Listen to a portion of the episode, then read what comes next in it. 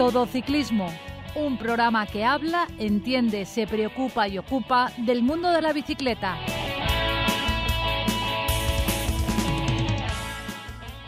Muy buenas tardes. Esto es Todo Ciclismo. Un programa que habla, entiende, se preocupa y ocupa del mundo de la bicicleta. Todo ciclismo. Recibir un saludo de Sari Zorio que hace posible que desde el control técnico llegue hasta todos vosotros este programa. Y de José Villena quien nos habla desde la 102.5 Universidad Politécnica de Valencia Radio. Damos la bienvenida en el programa de hoy a don Francisco Frank. ¿Qué tal? ¿Cómo estás? Hola, buenas tardes. Y a don Francisco de Casa. Muy buenas. Automovilista.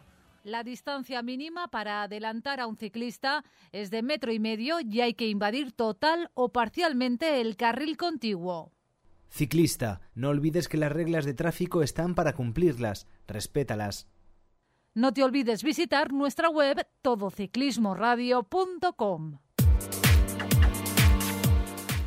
Comenzamos con las noticias que nos ha dejado el mundo de la bicicleta de la mano de nuestro colaborador Jaime Pérez. Sergio Ruiz del equipo Oncacón ha vencido la llegada de los cuatro corredores que han llegado, donde Álvaro Marza del equipo Electro Hiper Europa ha terminado segundo y Carles Chulbi del equipo Manuela Fundación ha quedado tercero. Estamos hablando del 48 Trofeo Virgen del Milagro de Concentaina, organizado por el Club Ciclista Contestano. También la Comunidad Valenciana David Vidal del Ige Solar ha sido el vencedor bajo la lluvia en Torrevieja del primer trofeo Ciudad de Torrevieja Interclub Vega Baja. Ya pasando internacional, Antonio Jesús López Guirao de los Caltel ha sido el vencedor de la Vuelta a Murcia. Y Schoert Bax del equipo holandés Metec se ha proclamado vencedor del Tour de los Alpes y Ser. Automovilista. El claxon está bien si se usa como aviso, pero nunca para molestar. Ciclista, rueda por el arcén cuando sea posible, o en su lugar lo más arrimado a la derecha. Síguenos en Twitter, arroba todociclismo UPV. Don Francisco Fran, eh, ya tenemos el primer fin de semana donde el Tour ha levantado el telón y bueno, hemos visto las dos primeras etapas. ¿Y con qué consecuencias? Bueno, este año el Tour ha querido innovar y que tuviera interés desde el primer día y esas cosas tienen su riesgo.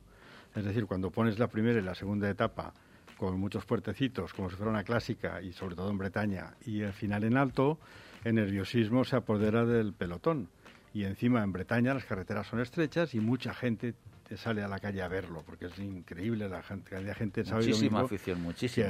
entonces eso, eso trae consecuencias. Por una parte se criticaba la primera semana anodina de sprints, que también había rotonda y caídas, pero claro, este año hemos tenido dos cosas, y es que el nervio desde el primer día está a flor de piel, y la gente quiere ir delante, y carretera estrecha, y bueno, y puertecitos, y hay que colocarse, y hay puntuaciones, y estas cosas eh, han producido que eh, la primera etapa, el sábado, pues hubo un par de montoneras eh, enormes, la primera provocada por una espectadora inconsciente que con un cartón se hizo un cartelón para saludar a sus abuelos y bueno, sin mirar al pelotón, lo cual es una barbaridad. Es como cuando estás delante de un toro, no hay que perder la cara.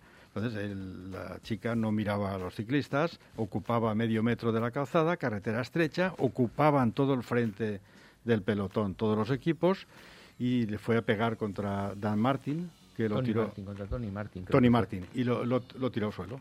Lo tiró al suelo y con los nervios y como la gente pues empieza a caer uno, efecto dominó, al final la mitad del pelotón en el suelo. Consecuencias. Pues bueno, un retirado, y luego nuestro ah. Mar Soler. Eh, Creo que fueron al final cuatro. Cuatro retirados. Bueno, eh, ese día ese día uno ya no llegó, pero luego se retiraron porque tenían heridas. Sí, sí, sí. Entre ellos eh, Mar Soler, que llegó con el coche escoba y bueno, llegó pues con la fractura de, de, cúbito de radio, que bueno, este, este chico pues... Con incidencia grave, sí. Ya, ya se cayó en el giro, también por una caída, se ha caído en el, en el tour y pretende curarse para la Vuelta a España para establecer un récord mundial. Espero que no... El triplete de caídas. ¿no? Espero que no le pase, ¿eh? porque estas cosas son mala suerte y hay que... hay que- Exacto. Entonces, eso fue el, el comienzo del tour. La, verdad es que la mujer le salió bastante bien, ¿eh? saludaba en alemán a sus abuelos alemanes y tiró a un alemán de la bici. Sí. Bueno, eh, Creo que se darían por Pero enterados. antes, antes de entrar en, en- en el tema eh, puramente ciclista o deportivo, en cuanto a incidencias, que es lo que estás comentando, esa fue la, la primera gran caída de la primera etapa y con la consecuencia eh, de que en un principio, nada más pasar eh, ese incidente, los ciclistas retomaron la marcha conforme iban pudiendo, los gendarmes se presentaron y empezaron a, a- a ver que era la persona que había eh, por la que había se había producido la caída. Y ya no estaba en el No, lugar en el lugar derecho. Se- bueno, entonces desapareció eh, Hay al imágenes, instante. hay imágenes de helicóptero que no se han visto muchas veces y que en cuanto sale, la tía tira el cartón, bueno, se le arrancan de las manos y sale atacando, perdiendo el culo, como se suele decir, para irse por ahí. Pero me consta que claro, las imágenes de televisión marcan mucho el atuendo, la vestimenta, las compañías y están averiguando la fiscalía quién es y dónde la van a encontrar porque van a presentarle una denuncia muy grave. Sí, sí, ahora mismo eh, Prudhomme, el, director del Tour de Francia, eh, ha puesto una, una, una denuncia, ha denunciado a los eh, tribunales el, el tema y esta espectadora ahora mismo está desaparecida y en busca y captura. Sí. Y eh, según, bueno, pues eh, las posibles sanciones que le pueden caer encima, eh, está demandada por violar deli- deliberadamente las normas de seguridad y causar lesiones que podían impedir el trabajo a los afectados por hasta tres meses. Y que eh, se trata de, de un delito que en Francia está eh, castigado con hasta un año de prisión y con una multa que puede ascender hasta los 15.000 euros. Es decir, no es ninguna broma. ya te Y digo. para mí, para mí, yo creo que esto va a ser pues una, un- una alerta eh, y sobre todo una llamada de atención a gente inconsciente donde sobre todo en las etapas de montaña vemos como prácticamente lo único que falta es coger ya a los ciclistas y tirarlos. Es que no les dejan sitio ni por donde transitar. Es que no le, eh, eh, son carreteras normalmente estrechas, en las carreteras de, montaña. Estos locos, como tú antes de, empezar el, el programa estábamos eh, hablando, de estos locos que se ponen corriendo al lado de los ciclistas, donde hemos visto que eh, multitud de veces han estado a punto de tirarlos, de, vamos a ver, de estropearle un triunfo a un deportista de, de esa magnitud y donde simplemente por un segundo eh, de gloria de salir en, en televisión. Señores, pero, pero ¿qué valores estamos transmitiendo a la sociedad en general? Es decir, tan, tan torpes somos, tan torpes somos, que estamos estropeando el esfuerzo al menos de un año, porque todos estos ciclistas que toman la salida en el Tour, su objetivo principal de la temporada es la participación y hacer un muy buen papel en el Tour. Y eso al menos, al menos es el trabajo de un año. Tú imagínate que estás en, tu trabajo, te viene un loco y te, y te tira todo el trabajo de un año. Pero, por amor de Dios, eh, esto no tiene sentido. Si esto sucede, ¿qué sociedad estamos teniendo? ¿En Bueno. qué sociedad estamos viviendo? Bueno, Pepe, yo creo que merece el énfasis, pero vamos a ver, yo considero cuando hay incidentes de este tipo, yo los clasifico de dos maneras. Uno, eh, la imprudencia dolosa, que se produce casi siempre todos los años hay uno, esta vez ha sido la chica esta, es imprudencia dolosa. Sí, sí. Una vez fue un gendarme que sin mirar también, mirando a la gente, se metió dentro y le pescaron y tiró al suelo tal. Luego es una moto que se para allí en un sitio que no debe. Luego es un perro que sale y que atropella a un montón de ciclistas. Y que y en- también en la Vuelta a España hubo hace dos o tres años una contrarreloj por equipos, no sé si era en Marbella por Osur, que alguien estaba regando las plantas o, o la bañera del patio del chalet y desinfló la bañera y quitó el agua, el agua se salió por la puerta, invadió una curva y se fueron al suelo. Entonces, claro, estas cosas son incidencias dolosas coyunturales. Esas me preocupan. Pero me preocupan más las otras, las estructurales. Es decir, ¿por qué eh, ocurren estas cosas, eh, sobre todo en los puertos de montaña? Hay una, una moda de correr al lado de los ciclistas para salir, como saben que en los primeros, los primeros, pues eh, van las cámaras de televisión y está el helicóptero y todo, tu momento de gloria consiste en que tú hagas una carrera de 100 metros al lado de un tío que no sabes ni quién es, porque igual eh, da igual que sea de tu país que del país contrario. Ellos corren al lado a enseñarse ellos. Y el que va corriendo al lado de un ciclista ocasiona un gran problema y un riesgo enorme. Enorme porque detrás de él vienen el paquete, viene el coche del director, vienen las motos que filman, vienen los periodistas y viene una cantidad de gente que como se caiga y acaban cayéndose, si vas así un, si ves un tío así que anda un poco un poco gordo y tal subiendo hacia arriba a los 50 metros le han fallado las piernas y se ha caído al suelo. Entonces ocasiona un incidente de consecuencias terribles para la clasificación general porque puede tirar y de hecho han tirado corredores que iban primero. Eh, en este caso yo creo que la UCI debería legislar es decir recomendar a todos los buenos aficionados que vayan a los puertos a ver pasar a los corredores y aplaudirles sin moverse ni un ápice del suelo es decir, quietos, como cuando vas a los toros, que estás desde tu asiento, ¿eh? pidiendo la oreja, aplaudiendo, silbando, pero no vas corriendo por el callejón como un energúmeno. En el fútbol no corres la banda, estás desde tu asiento chillando y tal.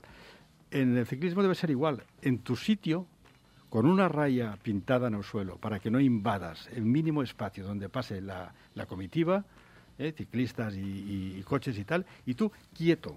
Se permite todo. Se permite aplaudir, se permite chillar, se permite de todo, pero sin moverse. En el momento que organicen carreritas, eh, tropezar unos con otros, irse al suelo y poner en riesgo al pelotón, es algo que la UCI debería legislar. Y además lo, lo está haciendo ya en unas cosas que son importantes. Por ejemplo, no pueden tirar las basuras donde quieran. Hay sitios eh, Sí. metidos para, para meter la basura que luego pasa el municipio, ¿eh? que pasa por el pueblo y recogen la basura. Eh, las zonas de agua, las zonas donde pueden hacer pis, todo está tan legislado y cómo no han legislado lo que realmente representa un riesgo enorme, que es correr, correr delante de los ciclistas en unas pendientes del 12 o el 15% y tal, donde una caída es terrorífica y que aparece gente disfrazada, disfrazada, que a mí el atuendo me da igual. Lo que no me da igual es que corran, porque Son las se consecuencias que pueden producir a los deportistas, lógicamente. Eh, si, si veis algún vídeo de las carreras de Colombia, en Colombia es el deporte nacional, eh, son los Sanfermines, los Sanfermines ciclistas. Y es en carreras que acaban en alto, pues hay cuatro o cinco mil tíos corriendo al lado de los corredores, que es una, una, una verdadera barbaridad. Y eso Europa no debería permitirlo, que corras al lado de, de un ciclista. Te estás quieto y aplaudes. Pero no puedes correr ni un palmo porque el riesgo es enorme y vamos a tener disgustos de, Y yo, yo me atrevo todavía a ir un poquito más allá de lo que tú estás comentando, Paco. Por, su- por supuesto que suscribo todo lo que tú has dicho. Incluso yo iría más allá. Yo eh, sancionaría a estas personas que corren eh, paralelo a los ciclistas. Yo los sancionaría. Y es más, eh, recomendaría al resto de espectadores que lo cogieran hasta que llegara un gendarme y se lo entregaran, bien. para que la justicia fuera efectiva. sí, te- lleve- Y no suceda como con esta espectadora que cuando vio el- la masacre que había hecho en el pelotón, se dio la fuga. Vamos a ver. Es decir, si tú eres responsable para hacer una barbaridad, seas responsable para asumir las consecuencias. Pues sí, Pepe, eh, vamos a ver, lleva razón. Y también en el tema de los que corren al lado de, la- de- de los ciclistas en los puertos, yo estoy de acuerdo contigo, pero primero tienen que mover ficha la organización. Sí, sí, no, no, Tienen totalmente que- de acuerdo tienen, contigo, por como mínimo que sí. recomendar que no corran. No, no, por supuesto que sí. recomendar. Y segundo, si ven que no hacen caso, prohibir y pintar las rayas y a los gendarmes que están cada 50 metros dar instrucciones del que eh, pillen corriendo, que lo trinquen y que lo, lo denuncien. Totalmente. Y de poco a poco se irá eh, abajo esa costumbre de salir disfrazado a correr. Es que sí, estamos, eh, además es que ensalzamos un- la- una barbarie, porque estamos en- ensalzando, mira, porque los colegas de turno y tal, pues mira, ya ha salido en televisión, ¿qué tal? No, no, no, decir, pero eres un, eres un, eres un bárbaro haciendo eso. Y socialmente se tiene que reprobar. Y cuando él entienda que lo que ha hecho es una salvajada, y se manifieste toda la sociedad contra esa persona que ha hecho esa salvajada, al final eso se terminará cortando. Pero cuando se alabe al, al, al, al, que no tiene cabeza, al, insensato, al que pone en riesgo a todo, a todo un, una, una carrera ciclista de máximo nivel, aunque sea una de pueblo, si es igual, el, el, el, riesgo es para la persona que está encima de la bicicleta, tengas mayor nivel ciclista o menor nivel ciclista. Sí, bueno, hemos visto también que esta semana es la Semana del Orgullo, de las manifestaciones del orgullo, que bueno, se podrá estar de acuerdo o no en ellas, y todo me parece perfecto, pero vamos a ver, va a haber manifestaciones en los puertos de montaña, aprovechando que pasa el tour por allí, para que colectivos del orgullo, medio en bolas, empiezan a correr delante de los ciclistas. Que a mí me parece bien que lo hagan, pero en otro lado, porque allí, allí pueden tirar a los ciclistas. No, sí, sí, sí. Si no estamos en contra de ninguna manifestación, siempre y cuando las, cosas, las normas básicas se cumplan. Pero no puedes poner, eh, por manifestarte tú o por salir un segundo en televisión, no, pones, no puedes poner en riesgo a ningún, eh, a ningún profesional, ni profesional ni no profesional, a ninguna persona. No tiene sentido y no se mantiene. Y eso deberíamos de empezar ya a asumirlo como sociedad y a sancionarlo como sociedad. Pero bueno. Bueno, en el aspecto deportivo, vamos a entrar en el deportivo hemos visto durante los dos primeros días unas pinceladas de lo que, de lo que aparenta que va a ser el Tour de Francia. Yo he visto dos personajes o tres que son pues, los que animan la carrera en estas carreras, eh, que empiezan ahí con una especie de, clásicas de un día y eran pues el, el Ala Philippe, el Van Aert, el Van der Poel, incluso el, el Colbrelli eh, Valverde, o sea, son personas que eran llamadas a tener el maillot amarillo. La semana pasada ya lo apuntamos.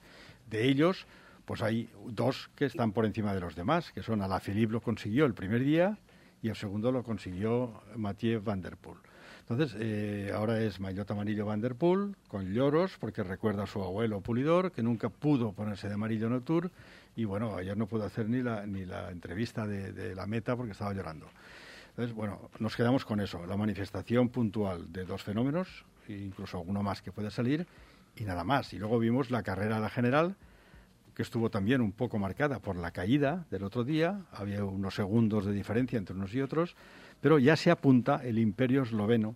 El imperio esloveno está ahí, es decir, están vigilándose eh, Primo Roglic y, y se están vigilando y de hecho han sido protagonistas de las llegadas ellos, porque primero va el fenómeno puntual y luego van ellos ahí. Entonces ocupan tercero y cuarto de la general. Yo en este momento veo eh, como equipo más compacto el Ineos, pero no tiene líder, porque cuando no fue Carapaz el primer día que perdió segundos, el segundo perdió Thomas unos segundos que no tenía que haber perdido. La contrarreloj de miércoles nos marcará quién es el líder del Ineos, posiblemente sea Jen Thomas. Pero yo creo que estos dos eslovenos cada vez se irán distanciando de los demás. Y veo un poco más fino, ¿eh? aunque con peor equipo, veo más fino a, a Pogachar. Le veo, no sé, eso que ves la, las trazas del ciclista, tiene siete o ocho años menos que Roglic o, o nueve, le veo más fresco. Es decir, yo creo que vamos a tener un, un tour marcado por la competencia entre estos dos. A mí lo que me llamó la atención, eh, sobre todo eh, la llegada de la, de la primera etapa del Tour, eh, en cuanto atacó a la Philippe, que atacó a, un kilómetro y pico, casi a dos kilómetros de la, de, la llegada, fue como salieron con una facilidad tremenda Pogacar y Primo, y Primo Roglic, y en cuanto los dos se vieron otra vez a la par, pararon. Claro, si ellos hubieran querido ganar la etapa, a la Philippe le hubieran pasado por encima sobradísimos. No lo sé, no lo sé porque en un momento dado, tanto a la Philippe como Van Der Poel desarrollaron en una subida más de mil vatios. Son unos bestias. Son unos bestias, pero puntuales. Eso les dura un minuto, luego ya no. ¿eh? Sí, pero es que eh, estos, eh, tanto Pagacha como Primo Roglic, salieron mucho después que, salió a la Philippe en la primera etapa y se veía que lo estaban recortando. Lo que pasa es que enseguida eh, pararon, pararon. porque el pinganillo le decía, oye, primer día, eh, que no, no saquéis tiempo uno del otro, que es eh, la meta. Y luego ya veremos qué pasa el sábado, que el sábado, después de la contrarreloj de miércoles, viene la primera etapa importante, cuando llegas al Gran Bornán, ya ahí ya, después de la contrarreloj, ya tendremos muy definido eh, el top ten. Pero en el segundo día, otra vez, en- en cuando llegaron a meta, volvió a pasar lo mismo. Es decir, eh, en este caso, Van der Poel tiró por, por delante porque pasaron por meta dos veces. La primera vez se fue por delante Para probar. para probar y, co- y coger los segundos de bonificación. Exactamente. Que sin, sin esos Que nadie, segundos... que nadie pensaba que iba, que- exacto, Claro, que nadie segundos- pensaba que iba, que iba a, a- a ganar la etapa. Sin los ocho segundos de la primera vuelta no hubiera, no hubiera sido líder. Claro. Entonces, Y entonces, eh, y, y- y luego en la segunda en la segunda vuelta, ya llegando a meta, volvió a hacer lo mismo. Y también tanto Pogacar como Primo Roglic tiraron hacia arriba y volvieron a hacer lo mismo. En cuanto eh, se emparejaron, volvieron a, a parar el ritmo. Claro, si os fijáis, salió el campeón de, de Italia, Corbelli, Sí. salió a su rueda y, claro, en en 10 segundos le sacó 50 metros. Y Corbelli se gira hacia Pogacar y otro dice, yo no puedo ir vosotros. Y nosotros no tenemos nada que rascar Pero, aquí. pero este domingo, en la segunda etapa, Geraint Thomas ya se quedó un poquito cortado. Por eso digo, que eso me preocupa de que Eso- el Ineos no tiene un líder claro, ¿eh? Cuidado. Y, No el, y- y- y el Ineos, ahora mismo, eh, Richard Carapaz es el primero que está en la clasificación gene- general en el puesto 18, está a 31 segundos. Y Geraint Thomas está a 41. Entre ellos hay 10 segundos, en muy poquito tiempo. No sabemos todavía qué gallo es el que va Pues, a eh, estar a, a a- iba a decir a ganar, a imponer su criterio en ese gallinero del, del Ineos, pero bueno, ahí está. No se les ha visto tanto a Carapaz como a Geraint Thomas, no se les ha visto con el punto de forma. No lo están. Es- Estamos hablando de los primeros días del Tour. Tampoco sabemos si han venido un poquito menos, eh, más corto de forma que, los, eslo- que, los el- el- eslovenos. Eh, entonces, eh, en la tercera semana veremos a ver cómo están de formas unos y otros, pero tenemos que hablar de lo que hemos visto hasta ahora. Y de lo que hemos visto hasta ahora es que, vamos a ver, el martillo y el rodillo están ahí, tanto de Primo Roglic como de, de Pogacar. Estos días, bueno, van a ser un poco más... eh, menos exigente para ellos, porque ahora, bueno... eh, Bueno, hoy hay una, una llana y el, y el martes también hay otra llana y el miércoles eh, ya es una contrarreloj, por, eh, una contrarreloj individual de 27 kilómetros. Y ahí ya empezará a clarificarse, primero, si está mejor Roglic que Pogachar, estará un segundo o dos en general, y luego en el Lineos, quién va a ser el que ocupe claro. el liderazgo. Sí, sí, sí. sí. Y nada más. Y luego el sábado yo creo que ya es el gran día. El sábado es el día de, de la Colombier con el Col de Rom, que es un, un combinado final eh, terrorífico. Y a- que quiera ganar el Tour, ahí tiene que atacar. Entonces, y, y como el, el Jumbo tiene un buen equipo y no quiere cometer el error del año pasado, y es que le dejó le dejó a Pogacar dos o tres días irse y sacar unos segundillos que le sirvieron para ganar el Tour al final. Este año yo creo que habrá una lucha encarnizada por no dejar salir a Pogachar. Bueno, están peleando, tanto Pogachar como Primo Roglic, están peleando por las bonificaciones en los sprints especiales. Allá donde hay una bonificación, se están peleando. Y cuando están llegando a meta, tú date cuenta que eh, en, en la primera etapa, Primo Roglic hizo tercero, bonificó cuatro segundos. Pero es que en la segunda etapa, Pogachar hizo segundo, bonificó seis segundos. Es decir, eh, se están peleando por cada segundo esta, esta pareja. Con lo cual, el espectáculo va a ser impresionante. Porque esto sí que es, desde que se, levan- desde que se ha levantado el telón del Tour, estar luchando desde el primer kilómetro. Vamos a ver esto cómo evoluciona, pero a mí, para mí, como espectador, hace muchísimos años que la primera semana del Tour no me ha despertado esa pasión eh, para sentarme en el sofá y disfrutar del, del ciclismo, del, del buen ciclismo. Salvando también que el, el- domingo, eh, la segunda semana, se vio a un pelotón bastante, bastante entretenido. Se vio un pelotón bastante entretenido y sobre todo, sobre todo muy conformista con la escapada y hasta que no faltaban 25 kilómetros no empezó a abrir gas que eso también es un poquito decir, bueno, si están transmitiendo una etapa desde casi el principio, uf, eh, hasta que no llegan, no, faltan 25 kilómetros para meta, mm, tampoco puedes dar ningún espectáculo. Y además se veía claramente cómo los estaba, estaban a punto de, coger a los escapados bajaron el, ritmo del pelotón para que los escapados todavía tu- tuvieran más kilómetros por delante y hubiera paz en el pelotón. En fin, hay una serie de detalles también que se nos escapa, pero cuando se está peleando de verdad el Tour, cuando son llega a la meta y, y cada segundo cuenta, ahí, ahí no hay perdón de Dios y ahí se bate el cobre tanto Primo Roglic como Pogachar. Hombre, podríamos ver un tour espectacular aprovechando que los dos eslovenos pugnan entre sí para que los de segunda, entre comillas, segunda fila, nos, no- nos deleiten en las etapas de montaña con varios puertos encadenados. Ahí estoy hablando de Miguel Ángel López, estoy hablando de Haig, estoy hablando de Kelderman, estoy hablando de corredores que están ahí, están a unos segundos y que no son llamados a ganar el Tour, pero pueden complicar la vida a uno de los dos si se mete alguien en una escapada y tira de, y tira ya de, de, de, de- de- Sí, de- Miguel, de épica para, para hacer para hacer trabajar a los equipos. Sí, es claro. que si no, Miguel Ángel López, por ejemplo, está ahora mismo ya a 2 minutos 22 segundos. y, y De- dos, y dos más que le van a sacar a contrarreloj casi a cinco. Por Claro, eso digo que es el momento de irse. Sí, Sí, sí, sí, porque como sí, siga esperando. sí, sí. Entonces, ahora mismo, líder, líder del Movistar, es decir, hablando ya de- del equipo español y de los ciclistas españoles, mm, si había alguna duda entre Enric Mas y Miguel Ángel López, ahora mismo yo creo que está bastante eh, claro. Hay una diferencia fundamental. Enric Mas está a 26 segundos en la general.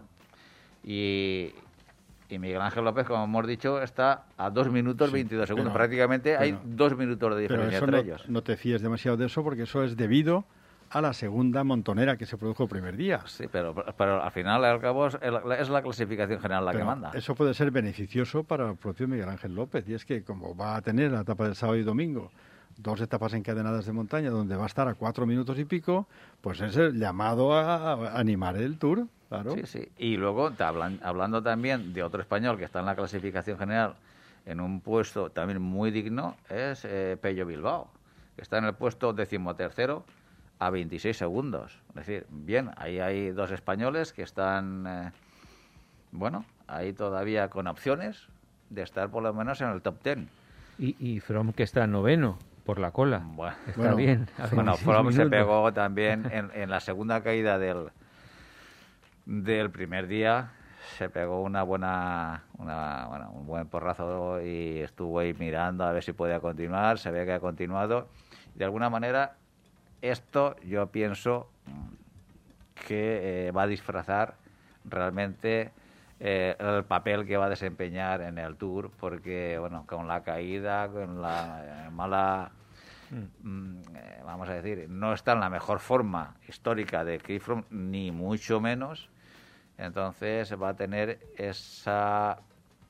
Bueno, pero igual le sirve Eh, para venir a la vuelta, No para creo. prepararse. Yo creo que ¿Tú este- crees que no? yo creo que No, está, pero- está forzado por el, por el sponsor para acudir allí en plan publicitario, pero él sabe que no está para correr ninguna carrera, ni, ni siquiera una pequeña, porque no, no puede acabar la etapa, se descuelga del paquete principal. Debe- sí, en- Lo dais ya por acabado sí, definitivamente. debe tener Ah. secuelas importantes de la en las primeras rampas del, primer día ya se veía que se empezaba a, a quedar. eh, entonces, eh, yo lo siento mucho porque ha sido un orden, pues históricamente, uno eh, ha ganado cuatro, cuatro tours. Bueno, ¿Y, y vueltas cuántas has ganado? ¿Cuatro también? No, vueltas No. tres, Tres. o dos, no, no estoy seguro. Entonces, eh, el tema es que es una lástima ver cómo sí que se arrastra un gran campeón, un gran campeón, eh, por las eh, carreteras del Tour, eh, por mucho sponsor que tengas detrás y tenga que, que amortizar eh, la gran ficha que se lleva al año Chris Froome. Eh, ese es un tema, pero claro, la imagen, la imagen y al final lo que se va a hablar de Chris Froome, aparte puntualmente, puntualmente los cuatro tours están ahí y esos son muy dignos y, y lo que le ha valido Los cuatro tours, el los Giro, cuatro dos tours. Sí, sí, bueno, todos los bueno, pasada. estamos hablando de altura ahora, eh, todo lo que le ha, da- la- le ha dado, pero también se va a hablar de este último año y no sé si seguirá o querrá seguir el año que viene, que ya Yo- veremos a ver. Yo creo que ya no, porque es un sacrificio muy grande. Yo me quedo con que Chris Froome, que es una buena persona, es un hombre cuando lo oyes, tío sensato y bueno, pues me, me quedo no con los cuatro tours, que los ha ganado sin paliativos, sino con el Giro que ganó. Hizo la escapada en el Col de la Finestre, Sí. con la tierra, el rato, cuando se fue más de 100 kilómetros de la meta solo y llegó y ganó el Giro en esa etapa. Eso es una gesta de los tiempos de Fausto Coppi. Alguna cosita que le vimos a Miguel Indurain en alguna etapa, como que a Pucci, poco más. Nadie de los líderes ha hecho un, final de etapa de 100 kilómetros escapado, jamás. Ya, hace muchísimos años eso. pero se va a hablar mucho más de, este, de las actuaciones de este último año que de la gran gesta que tú acabas de narrar. Eso que se, fue, se escapó el solo, ya no me acuerdo. Bueno, iban, iban, al final de etapa estaba el cole de Finestre, eh, que es terrorífico. Son 10 eh, kilómetros de tierra más 9 anteriores de asfalto. Y a mitad, pues hizo, hizo Plaf Simon Yates, que iba sobrado en el giro. Y atacó el Ineos desde abajo y lo fundieron en la subida y al final se fue con, con Dumoulin y con Kelderman y tal. Y se fue y, y al final se los dejó a todos subiendo y hizo 100 kilómetros hasta la meta y llegó dos minutos y medio delante del segundo. Y ese día perdió 38 minutos o 40 el líder, que era Simon Yates. Bueno, pues esa etapa no la hemos visto desde hace de los tiempos épicos de, de Bartali y de Coppi, no lo hemos visto eso. Y por cierto, Alejandro Valverde ya está a cinco minutos y pico en la general, con lo cual yo no sé si lo ha hecho adrede o no, pero eh, esto sí que le abre el abanico ya de luchar por, eh, por etapas. Pues no sé si tiene alguna preparada para poderla ganar, porque ahora mismo las subidas en alto, luego las importantes acaban abajo y etapitas con puertos de tres kilómetros de final de etapa ya no le quedan. Él tenía la ocasión ahora. Y además menudos morlacos que tiene ahí Alan claro. Van por, eso no lo has visto, porque él sabe lo que hay. con 41 años, él ha visto gente con 20 años, 22, 24 años, con unas patacas así, unas potencias que él no puede sacar mil vatios durante un minuto y medio pues oye, no, ni lo he intentado. Cuidado, que las últimas declaraciones de Alejandro Valverde es que él está ilusionado con que en el 2022 siga todavía estando eh, en, el, en el pelotón profesional. Está esperando hablar con el Movistar y que el Movistar le diga que sí. Entonces, oye, para mí sería una gran ilusión seguir viendo a, a Valverde siempre y cuando rinda como está rindiendo en el 2021.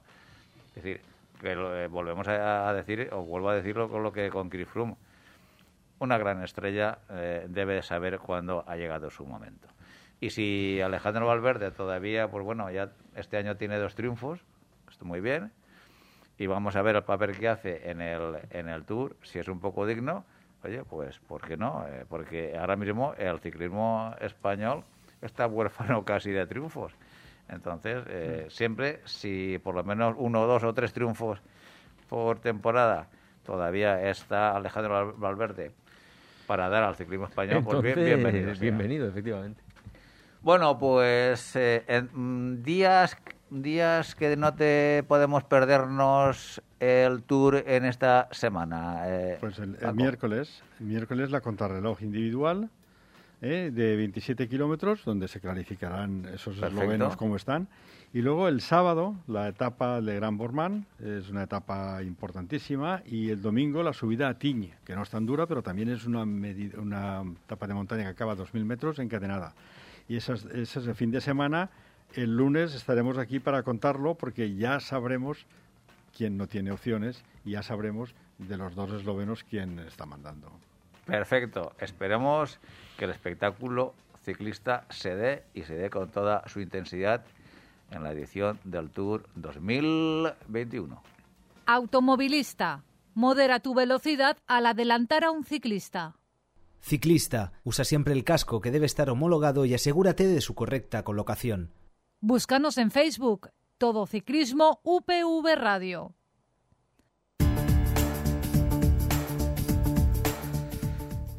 Don Vicente Atsuara, muy buenas tardes. Aquí estoy, don José. Ah, perfecto. Bueno, pues, pues estamos ansiosos. escuchar vuestros agradables eh, comentarios agradables y, e inteligentes, porque bueno, es que da gusto escuchar sobre todo a Paco Frank. Sí, es cierto. una enciclopedia viviente del ciclismo. Sí, señor. Sí, señor. al igual que Paco, de aquella escapada de Edison, la verdad es que no me acordaba en absoluto, nada, nada. Sí, ¿eh? señor, sí, señor. Lo que pasa es que os habéis olvidado, escúchame, a ver, mm, yo no tengo mucha memoria, no hizo eh, en una vuelta a España, me parece, Alberto Contador no hizo una cosa parecida. No, no recuerdo, lo de Fuente D fue tan, tan impresionante lo de Fuente D. No, para ganar, no para ganar la vuelta, pero también hizo un etapón. Sí, sí fue para ganar, pero sí fue para ganar. se acuerda, seguro, sí, hombre, fue la etapa de Fuente D donde iba Purito en cabeza y a 40 kilómetros de Fuente D había unos puertecitos sin importancia y lo que le pasa a Purito, que ha sido un corredor importantísimo, pero no ha podido ganar porque no tiene la cabeza donde la tiene que tener. Entonces perdió un giro y perdió la Vuelta a España el mismo año. ¿eh? Por 14 segundos. ¿Eso fue el mismo año? Perdió, perdió el giro del 2012 2013 eh, creo que es, y luego de Fuente D no tiene perdón, no tiene perdón. Entonces, claro, un líder con la cabeza bien puesta, eh, aunque no tengas equipo, tienes director de equipo que tiene que hacer negociaciones en el coche para ver quién te ayuda. Y, lo mismo que le pasó a Dumoulin cuando perdió la Vuelta a España, porque no hubo gestión, no hubo gestión de ayuda allí en, en el Paular.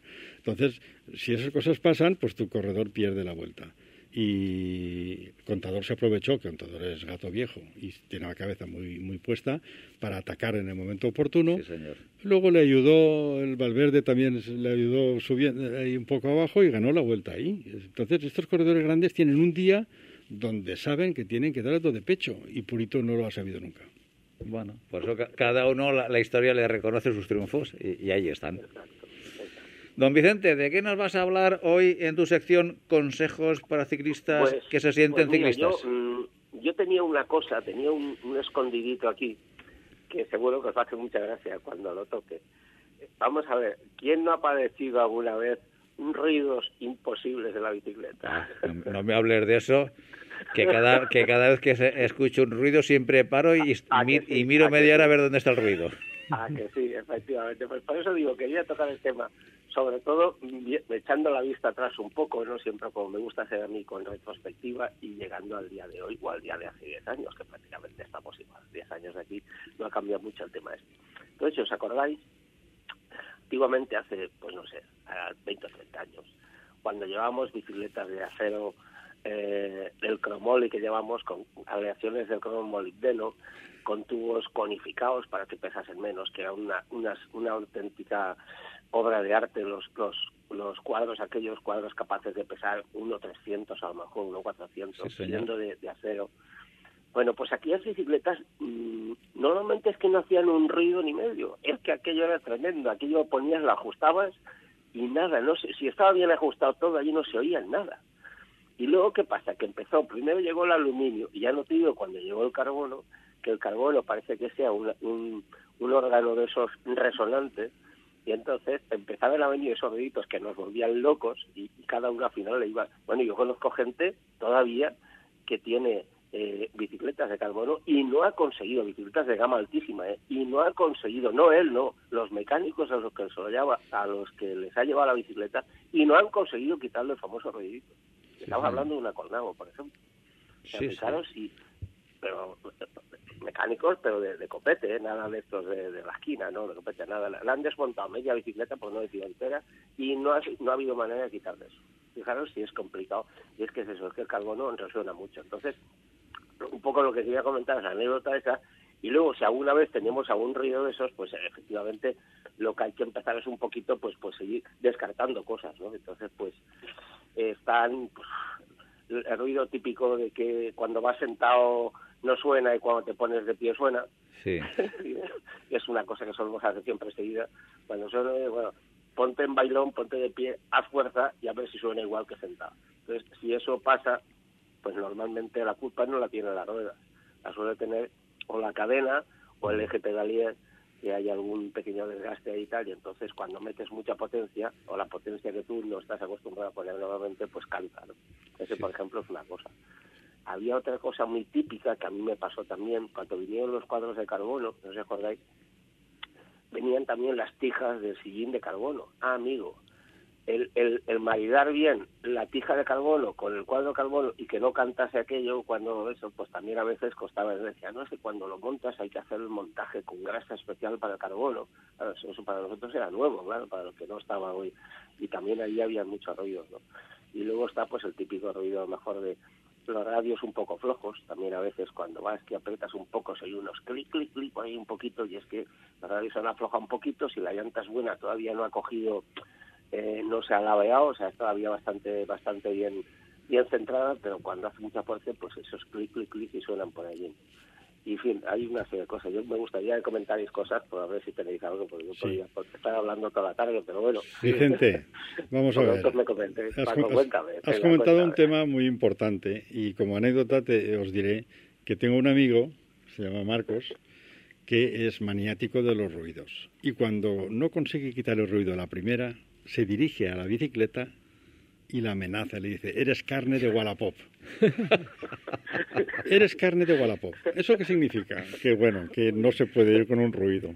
Entonces, eh, hemos, hemos hecho un pequeño protocolo de descarte, primero de lo más fácil a lo más difícil. Lo más fácil es el zapato y la cala y el pedal, porque a veces no tiene grasa y yo he conseguido quitar un ruido. En un bar que fuimos a almorzar, le pedí un trozo de tocino a la señora del bar y le pegué un viaje de tocino a los pedales. Lo que pasa es que luego tenía ciertas moscas por allí. pululando. Pero bueno, era una manera de poner grasa porque no tenía grasa especial. Pero bueno, empiezas por los pedales, luego las calas, porque puede estar ahí. E incluso para descartar, se pedalea descalzo con el zapato metido aquí colgado en el, aquí de- en el bolsillo para ver si es la cala. Pues sigue haciéndolo. Luego ya te vas a lo que has dicho. Los más, los más normales son de, de, horquilla. La horquilla combina mal porque son cuadros de carbono, cuadros de aluminio con horquilla de carbono y se produce pues un cierto desajuste en las deformaciones. Entonces eh, la horquilla no, no hace ruido cuando te pones de pie, Eh, cuando te sientas se va. Después los radios que habéis hablado, un radio tocan entre ellos y hace un chic chic. Hay que mirar si el ruido se hace dejando de pedalear o incluso pedaleando. Puede ser del cambio, puede ser lo que has dicho de la tija de carbono del sillín. Porque, claro, eh, hay que poner una grasa especial para carbono, porque si no, si pones aceite normal o nada, se suele resecar y del esfuerzo que haces con el culo hacia abajo, pues oye, con el tiempo reseco hace un cric cric que no te lo quitas de ninguna manera. Y no Eh, sabes de dónde sale, porque te vuelves loco. Claro, te- tienes que tener una especie de, de zahorí, un tío experto en auscultar la bicicleta en marcha. Tiene que poner la oreja ahí y no caerse, porque tiene que saber si el ruido viene del eje del pedalier, de la rueda trasera, de la rueda delantera, de la horquilla, de los radios, de los zapatos. Oye, y es para volverse loco. Es como hacer un máster, Vicente. ¿No sabes lo- la obsesión Oye, que tienen algunos lo por quitarlo? A mí lo que, lo que realmente me dejó asombrado fue eso, cuando este amigo mío se le había llevado a dos mecánicos, no a uno, no a dos. Mm, Y aquellos a lo mejor se la daban, oye, parece que va bien, iba a casa, bueno, pruébala. Y a la segunda salida, otra vez, y ya estaba allí. Y la tiene, ya te digo, la tiene, la tiene, pero la tiene pues ma- maldita, de, como decías tú, carne Wallapop o carne de maldición, ¿sabes? Porque dice, no, Hombre, hermano, o- es un carne, cuadro- Dile que nos la traiga. Con, algo de carbono, C40 Oye, creo que se llamaba. Una pasada. Recógesela Pues, y un día me la traes. Porque debe ser para hacer un máster de mi amigo, el que tiene obsesión por los ruidos. Además, está deseando pues, pues. oír ruidos para ver dónde salen. Es como una Oye, pues, obsesión pues, pues te, enfermiza. acepto, te acepto, te acepto el envite porque además este hombre es de los que se ha pasado también a la eléctrica. En fin, le pasa como a le pasa como a Pepe mm, de otra manera. Este no ha tenido ningún ataque, pero bueno, el caso es que por motivos médicos pues tampoco podía subir mucho pulsaciones. Total que se ha comprado una Specializer de estas de, altísima gama, ¿no? Quiero decir que la otra la tiene, pues se lo diré, Paco, Sí, se lo sí, diré tú, quedas conmigo, nos la traemos y una de dos. O le quitamos el ruido o es carne de Wallapop. Pues yo se lo diré, te digo, la es preciosa, además es un clásico, la Biblia es un clásico. Vicente, Vicente 40, sobre todo también hay, hay que decir que uno de los ruidos más típicos, más típicos y más fácil de quitar, Mm. sobre todo es eh, cuando eh, la, la válvula de la, de, la cama, de la cámara Cierto, cierto. tiene holgura y roza con la llanta. Sí, es- Sí, claro. Y Entonces, eso sobre todo, Pepe, ¿sabes cuándo? Pero es que eso pasó, eso también, fíjate, estamos con lo que he dicho al principio.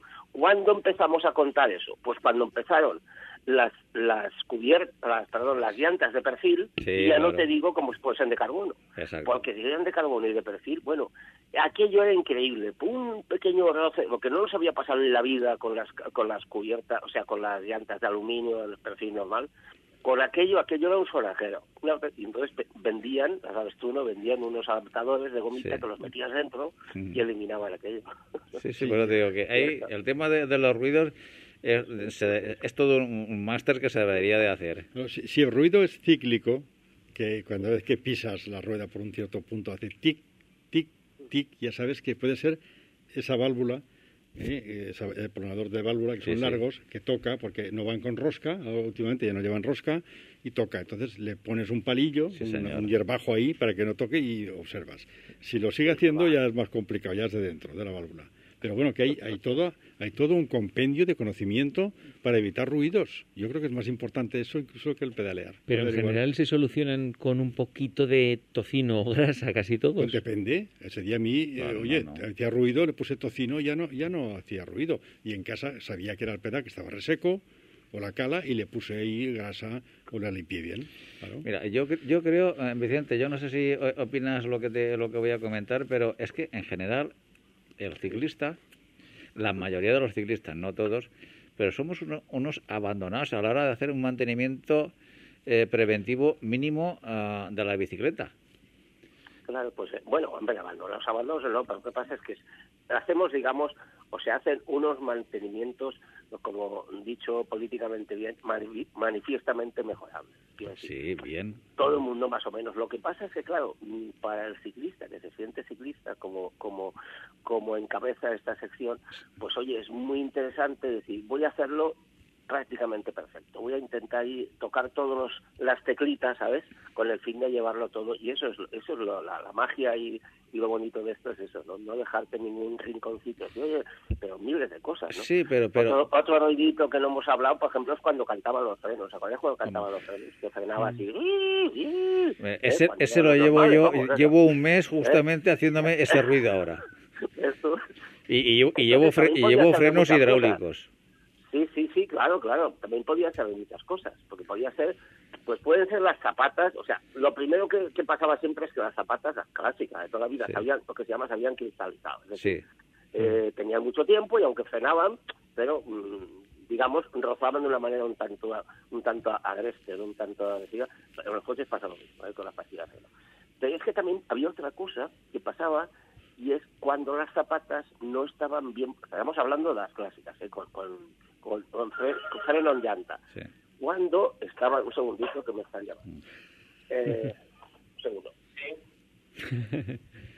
pues en, lo de las zapatas pues últimamente lo mucho. Que si ¿eh? tú no alineabas, fíjate, si no alineabas correctamente las zapatas en la llanta, y correctamente no es en paralelo, curiosamente. Mm, o sea, alinearlas bien significaba que tenías que dejar alguna décima más junto a la llanta, estamos en el pozo, ¿no? Más junto a la llanta, una décima o dos, la punta que la parte trasera. De manera que cuando tú aplicabas el freno, lo primero que tocaba la llanta no fuese la parte trasera de la zapata, sino la parte delantera. Si la dejabas, ya no te digo, un poquitín que tocaba detrás antes que adelante, entonces venían unos ruidos y unas vibraciones tremendas.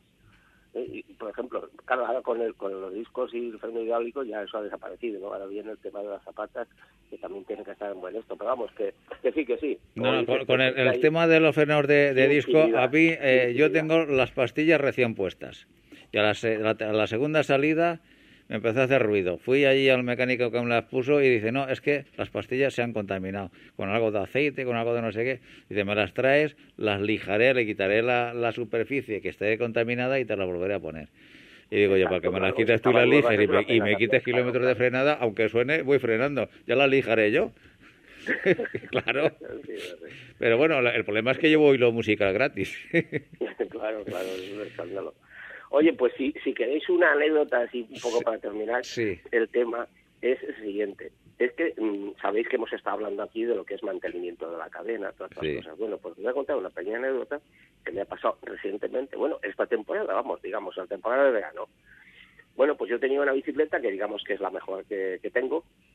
Todas son muy antiguas, ¿no? Pero bueno, la mejor es una Scott de carbono ACR1, un cuadro que en su día era una maravilla cuando salió, era lo mejor y entonces pues eh, lo saco, nada más que lo saco a pasear, que digo yo, lo saco cuando llega la temporada alta, ¿no? Digamos.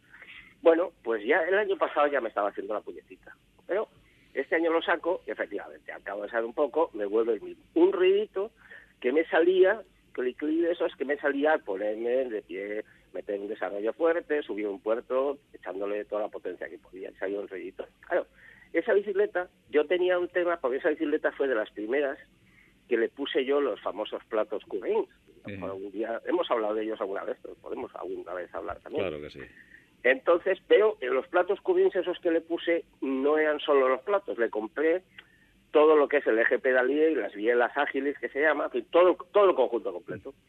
Y yo mm, tenía la monomanía de que podía ser ese invento que habían hecho, digo, alguna cosa, como eso lleva los cuatro pernos, esos que aguanta y tal y cual, y hacía fuerza, y estaba yo con eso. Bueno, los había desmontado. Montados otra vez con grasa de montaje. Reapretar los pernos, todo, todo. Ni por Dios no se iba. Bueno, al final, ¿sabéis lo que era? Y eso va dirigido a Paco. Amigo, la cadena. La cadena. Pero es que la cadena esa, espera, espera, Paco, es que esa cadena, aparte de tenerla yo perfectamente mantenida, le había hecho el test de la elongación, es decir, a si estaba estirada, y estaba perfecta. Bueno, pues fue cambiar la cadena, le he puesto una Shimano Ultegra, esta que llevaba creo que era RAM, le he puesto una Shimano Ultiga y se ha ido el famoso ruidito. Ahora vas, como dice el ahora vas y lo cantas. Así es, Vicente. Bueno, pues esos son los problemas. Y eso que la tenía perfectamente, vamos, y estaba segurísimo, estaba eso, pues nada, directamente ha ido a la basura. Pues, pasaba, pero cantaba. Pues esos son los problemas que nos podemos encontrar con los ruidos eh, y que algunos pues eh, los llevan con mayor dignidad que otros. Y bueno, pues mecánicos a ver los hilos, unos que los encuentran y otros que no le ponen solución a estos ruidos. Vicente, pues encantado de oírte una semana más. Nos pues escuchamos la próxima semana. continuar disfrutando del tour y a ver si tenemos suerte y, vemos espectáculo. Perfecto, un abrazo, Vicente. Adiós, igualmente. Automovilista. No se puede adelantar a otro vehículo si vienen ciclistas en sentido contrario. Ciclista, recuerda, hay que ir siempre con los cinco sentidos encima de la bicicleta. Síguenos en Twitter arroba ciclismo UPV. Vamos a hablar a continuación con Miguel Ángel eh, Granero. Miguel Ángel, muy buenas tardes. Hola, ¿qué tal? Bueno, hoy estás eh, en los micrófonos de tu programa también, porque vienes a denunciar eh, pues un hecho, ¿no? Una situación que viviste estos últimos días. Bueno, eh, la verdad es que tuve un percance, tuve una caída y bueno, esto no es que sea noticia, pues ya me he caído en otras ocasiones, pero hay veces que una caída puede ser por, provocada por el mal estado del asfalto, por algún despiste, por alguna imprudencia, pero en este caso fue eh, una circunstancia un poquito, un poquito peculiar. Y eh, no es que sea solo peculiar porque a mí haya caído yo, sino porque si no se toman medidas eh, va a ocurrir que mm, en ese mismo punto haya más caídas y más accidentes como ya ha ocurrido según he podido enterarme, ¿no? Entonces, eh, la situación es la siguiente. Llegando a Cortes de Payas, desde obtener prácticamente antes del cruce, una zona muy bonita para ir con, en bicicleta, pues más, seguramente haya más bicis que coches los que pasan por ahí, pues un reguero de agua, no muy grande, pues cruzada la calzada. Este reguero, pues eh, como es continuo, pues seguramente habrá generado mo lo que es en la zona. Y claro, eh, yo iba en una grupeta, iba adelante y en cuanto pues pisé lo que es ese, ese reguero con el mo, pues patiné y me fui al suelo, me dio un fuerte golpe en la rodilla del cual voy un poquito renqueante. Bueno, eh, yo me he puesto en, he intentado ponerme en contacto con el Ayuntamiento de Cortes de Payás para intentar transmitirles lo que es la situación y, que lo solucionen, porque no es como un bache o una piedra donde tú la ves y la puedes esquivar, sino que es algo que, tienes que pasar por ahí sí o sí. O sea, eh, vamos, eh, que el riesgo lo vas a tener y lo más probable es que caigas. Es más, mis compañeros no cayeron porque al verme a mí ellos pudieron parar. Y según he podido eh, saber, este fin de semana pues eh, ha habido más de una caída y en, ese mismo punto, según me han dicho algunos compañeros que han ido por ahí, incluso en alguna tuvo que ir una ambulancia, o sea que es una zona ciertamente peligrosa y que, habría que intentar. Es un pues, punto crítico pues, que, que, que darle una solución, lógicamente. Sí, sí, es que encima está un poquito pendiente para abajo. Estás a, nada a punto de llegar al cruce que te lleva a cortes. También vas tirando de frenos y, bueno, es que tienes que pasar, es un reguero de agua que cruza, este reguero es continuo, se debe de alguna filtración que hay de la montaña, y claro, eh, como hay poco tráfico, al, no estar pisado, digamos, por la rueda de los, de los vehículos, pues se ha ido generando moho, y, ese es el problema.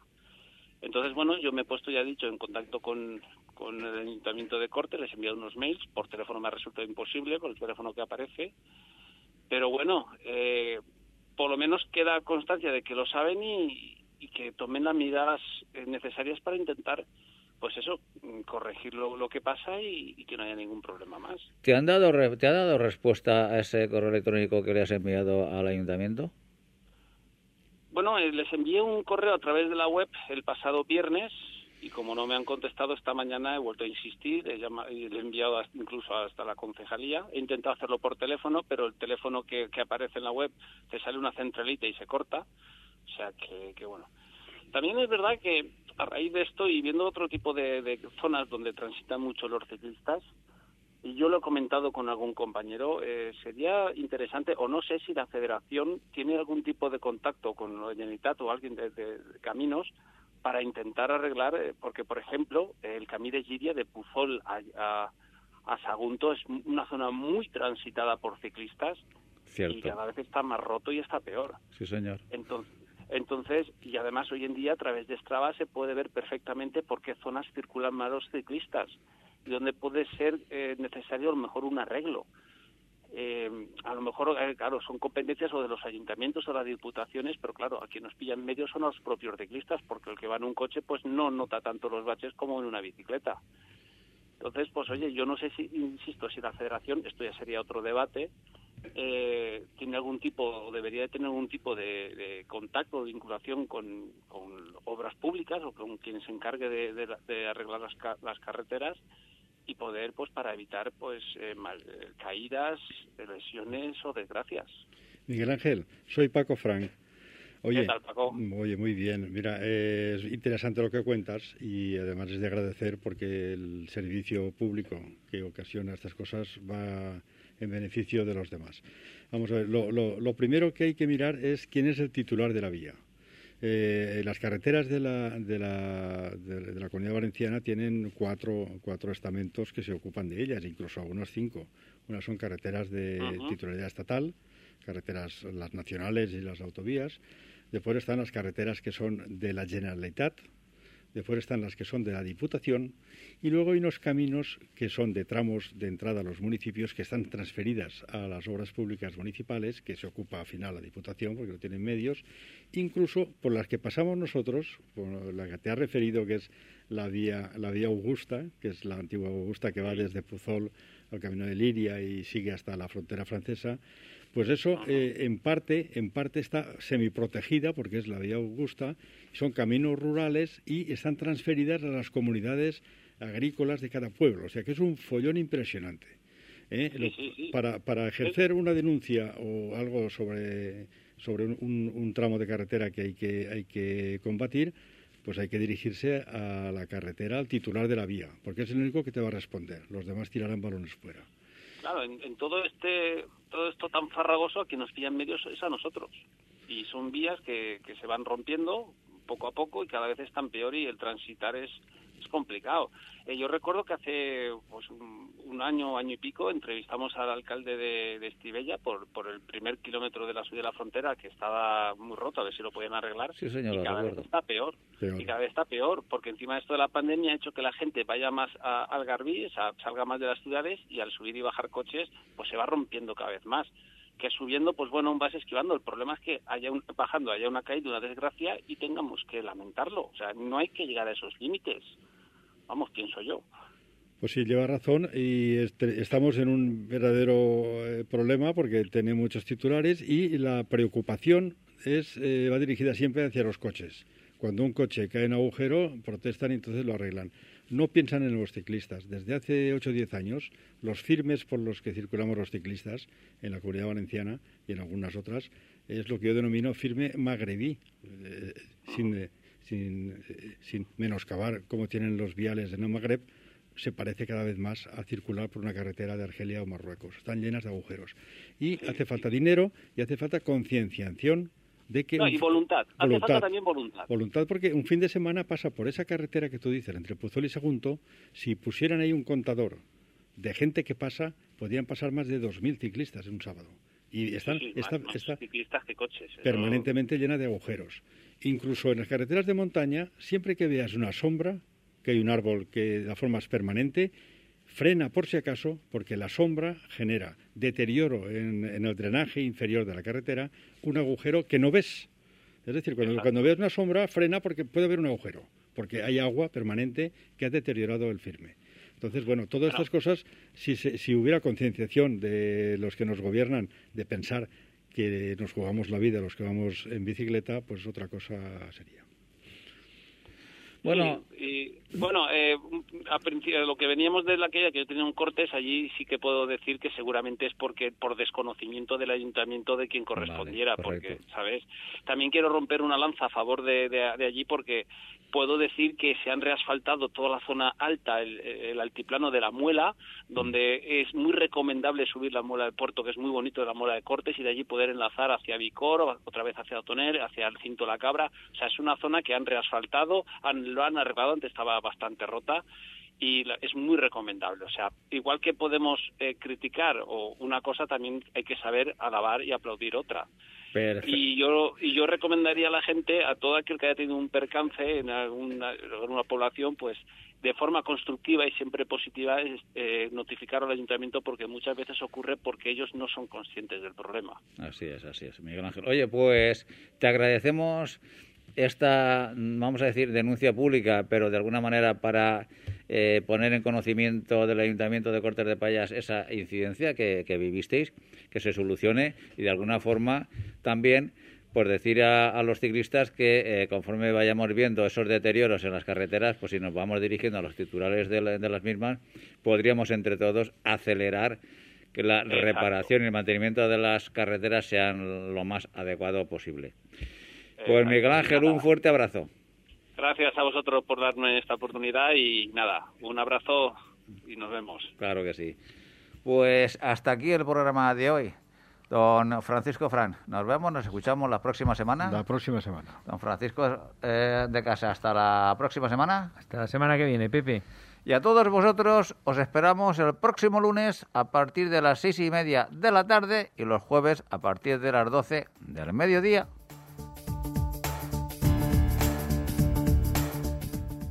Ser felices.